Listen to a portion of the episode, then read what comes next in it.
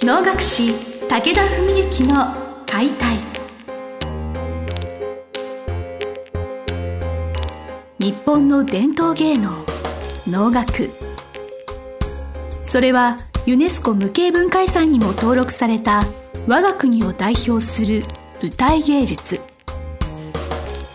ポッドキャスト能楽師武田文幸の解体では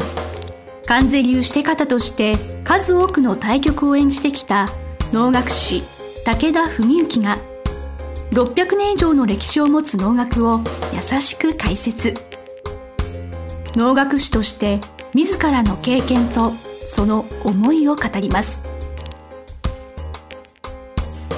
はい今週も始まりました。花をつかむ心を広げる能楽師武田文幸の解体。司会進行の小菅です。文幸先生今日もよろしくお願いします。よろしくお願いします。まあこうやって何度もタイトルコールから始まっておりますように能楽師武田文幸の解体ということでまあ、はい、あの初心に帰ればお能とはお能の道とは何ぞやということと武田文幸という方がどういう方なんだっていうことをまあ解体していくっていうまあ体で番組続けさせていただいているんですけれど、まあ、人っていうのはまあいろんな人の影響を受けながら育っていくと思うんですね。で今回ちょっとお聞きしたいなと思っていたのはこれまで文幸先生が影響を受けた人物とか尊敬している人物みたいなお話をちょっと今回取り上げてみたいなと思うので、はい、ぜひよろしくお願いいたします。はいそうですねまあそういう面ではねまあ僕も去年ね城秋山健二さんという方のコーチング、まあ、セッションを5度にわたって受けてでその時にねいろいろお話ししてて自分なりにも発見があったりした中で非常に自分も印象的だったことありまして僕はすごくまあ影響を受けやすい人間だと思ってるんですよね自分が。でだから人はで今の僕を評するとまあもしかすると僕は人を魅了する人間であんまり結構自分が強くあって人の影響とかを受けないようにともすると誤解されがちだと思うんですよ。でも僕は実はもうかっこいいと思うとすぐ真似しちゃったりとかなんかいいこと聞くとあよしその考えでいこうとかもうコロコロいい意味でもどんどんどんどんインストールしていっちゃうというね。はい、魅了する側だって皆さん思ってます、はい、魅了される側でもあるわけじゃん、多分人一倍ね魅了されやすいし影響を受けやすいと思うんですよね。だそれは多分まあもちろんその自分自身がここは揺るがないみたいなところは一つキュッと芯があるから自信持って影響を受けられるっていうとなんか変な言い方ですけどそれはあるとは思うんですけどね。うん、でそういう面ではねだからまあ今の武田文幸なぜそういう人間になったんですか？なぜそういう考え方になったんですかって聞かれるとこれはもう一言には言い難しというとこなんですけど、まあ、特にやっぱり将来お能をやろうと決めた高校ぐらいの時からもう数々の大先輩とか父ももちろんですしお家元とか師匠とかいろんな方々の時にはもしかすりゃ近い同年代の仲間にに言われたことですらもいっぱいこう自分の中に蓄えがあってでそういった意味ではあの、まあ、実はこの2月77年会の2日目の日だったんですが流儀の重鎮の関根松六さんという、まあ、大先輩がですね、まあ、私も本当に恩人と言えるような方なんですけどお亡くなりになられましてこの関根さんに与えていただいた影響っていうのもすごくあるななんて思うんですね。でまあそういう意味ではねあの変な言い方なんですけど関根さんが亡くなられてそれからすごくそのことについて考えた時にあ今は僕がこれだけお能を好きになって一生懸命お能をやれるようになったのにも関根さんが与えてくださった影響ってすごく大きいななんて改めてね思い返しているところなんですよ。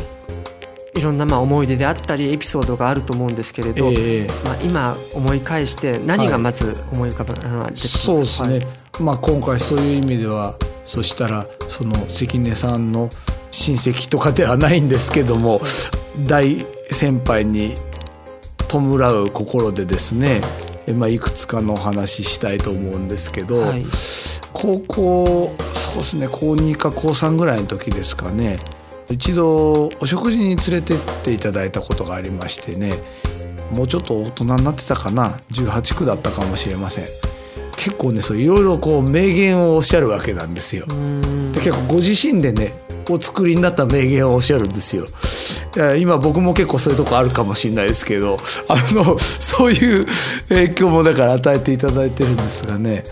当時まあ10代には間違いなかったと思います。10代だったと思うんですがおっしゃってたのがですね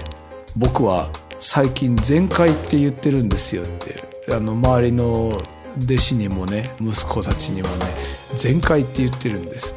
どういう字ですかね？前に食いる。食いる、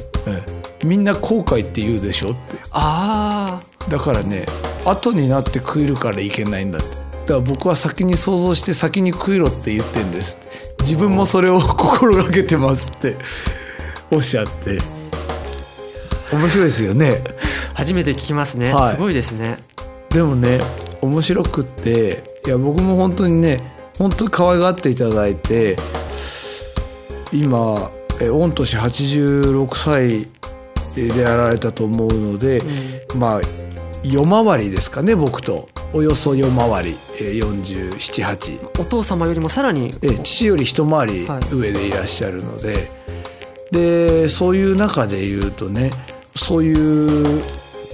まあお食事とかにこう僕みたいな若造をねちょっと今今日はあ申し合わせの会リハさんの会とかでね。今日ねちょっと誰も迎えにも来ないんでね。一人で食事行くんだけど一緒に行くかいとか言われて あありがとうございます。まあ、ほほいほいついていく やつなので僕は。でそういう時とかにもねいろんなそういう関連的なねお話をしてくださって。だその前回っていうのはまず最初になんか残った言葉でね、うん、もののなんか思考に真摯で謙虚な姿勢とかね、うん、やっぱりおのを愛する心。本当教えていただきましたね。まああとはそうだな。これはまああの自分自身も痛切に感じて生きてきてもともといるわけなんですけども当たり前の設定ということね。要するに何が言いたいとか何が辛いとかっていうことっていうのはなかなかその誰がどうやって決めるのかみたいなことがあるじゃないですか。であのまあ、今までもお話でひょっとして登場しているかこれまたあの7年前に亡くなられたあの関根義人さんというね敬愛するやはり先輩がいらしてそれの方はその松六さんの息子さんなんですよね、はい、吉人さんは50歳の若さで急死なさってそして、まあ、その後今関根さんが、えー、ですか7年ですか経ったわけですがその吉人さんからもいろんなねお話を伺ってまあそんな話もまたいつかの会にはしたいと思うんですけどぜひぜひお聞かせください、はい、その吉人さんがね幼少期まだ本当に3歳か4歳か5歳か分かんないですけど小型で舞台に出てられる時のお話をね関根さんがしてくださったんですよある時に。であの稽古してる時に動かなかったんだけど申し合わせでちょっとその行儀悪いってほどじゃないと思うんですけど多分、まあ、吉人さんのことですから ちょっと動かれたらしいんですよ。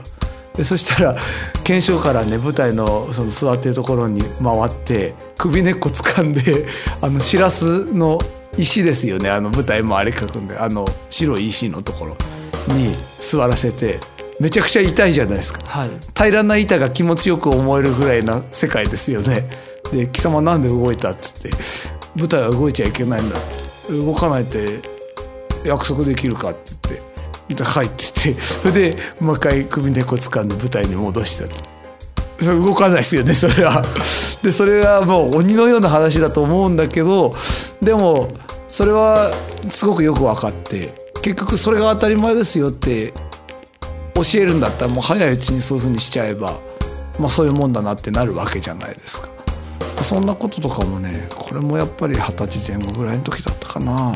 伺いましたね。印象深いお話だったんだ。はいそうですね。うん。なんでしょう。ユニークなんですけれどなんかやっぱり厳しさとなんかその誠実さであったり、はい、なんかいろんなものが入り混ざったなんか人柄というかお人柄の魅力だったんですかね。私お会いしたことないんですけど、ね、あとはねだから例えば関根さんが若いお若い時に、はい、まだ多分10代とかの時にやはり師匠なのか大先輩なのかからあの言っていただいた言葉って言って聞かせてくださったことがあって貴様らはってその要するにだから先生ですかね、はい、あの弟子たちの前で、はい、ご自身も含めて。あの貴様らはなんで目に映るもの、うん、耳に聞くものを舞台に生かさないんだ。とだから風が吹いたなとかその風で木の葉が落ちたなとか例えば遠くの煙突から煙が上がってるなそういうものを日々こう心に残してそれを舞台で使うんだって。それをしないから貴様らはダメなんだって言われた。分かる？とか言って言われていやなんかすごい分かっちゃって分かっちゃってるか分かってるって言っていいのか分かんないですけど僕はなんか分かる気がしてああなんかすげえ素敵な話だなと思ってですね。なんかそういうこととか。それ先生が10代20代本当若い頃。そうですね。最初に伺ったのは本当二十歳になるかならないかぐらいじゃないですかね。そういう偉大な先輩に囲まれて、はい、の修行ができるっていうのはやっぱ能楽師と幸せなこと？いや本当に幸せだと思います。で今自分のいる団体は、まあ、完全総計お家元を中心として、まあ、大きなピラミッドで、まあ、70人ぐらいの団体なんですけどまあ、いわゆる宗家以外にも関西の五分家とか梅若さんとかいろんな関西にもいろんなお家があるんですね大きい家が。まあ、そういう中で実はまあその昔というかそうですね。つまり3 4 0年前ってことになるんでしょうかね。その宗家系の、はい、要するに2人の騎手、まあ、旗頭ですね。はいまあ、そういう2人の時代の機種というか、うん、かります、はい、そういうふうに言われていたのがその関根正六さんと今私の師匠の野村史郎さんなんです実は。あああの人間国宝の。あ去年はい人間国宝になられた野村さん、はい、このお二人なんですよね。まあ自分はまあいろいろなあれがあって野村さんに25歳の時から能のしては全て稽古をつけていただいてるんですけどもでも当然その野村さんからももちろん10代の時からいろいろ教えていただいてきてるんですがまあ同じぐらいその当初としては影響を与えてくださってやっぱりまあだから当然それは25歳以降そのおのおの稽古を受けるとか一曲についてとかってことに関しては教えていただいてるのは野村さんなんですけどそういうなんか精神論とか観念的ななんかそういうおのを愛する心とかもう本当に脳に生きるみたいなそういう生き様みたいなことっていうのは本当になんかありがたい影響を与えていただきましたね。人格的な薫陶みたいなことなんですか、ね、そうですね。なんかもう本当体現されてるというかねはい、そういう方の背中を見てなんか自分もああなりたいなみたいななんかそういうそうですね。はい。本当大好きな偉大な先輩っていう感じだったのかもしれませんね。はい、はい、本当体温のある方です。はい。いや普段なんか私そういう文幸先生のさらに上の世代の話とかあまり聞くことがなかったので、はい、なんかそういう世界があるんだなってことが大変なんか興味深いというか胸を打たれる思いです、えー、はい、なんか多分関根さんに教えていただいたこと影響を与えていただいたことの、まあ、今お話ししたのはまあどうでしょうか。せいぜい1%ぐらいの話なんじゃないですかね。まあ、なかなかねあんまりこういう場でお話できないような思い出もたくさんあると思いますので、はい、でもでもパッとねあのいくつかその分かりやすいエピソードというかね、はい、が今のようなことでしょうかね、はい、どうもありがとうございます。お聞かせいただきすごく勉強になりました。またちょいちょいと言いますかこういったその先輩のお話というものも番組で何かお聞かせいただければと思います、はい、まあ、お時間も迫ってまいりましたので本日は文幸先生と関根小六先生、はい、あのエピソードをお届けいたしました。はい。あの本日も文幸先生どうもありがとうございました。ありがとうございました本日の番組はいかがでしたか？番組では武田文幸への質問を受け付けております。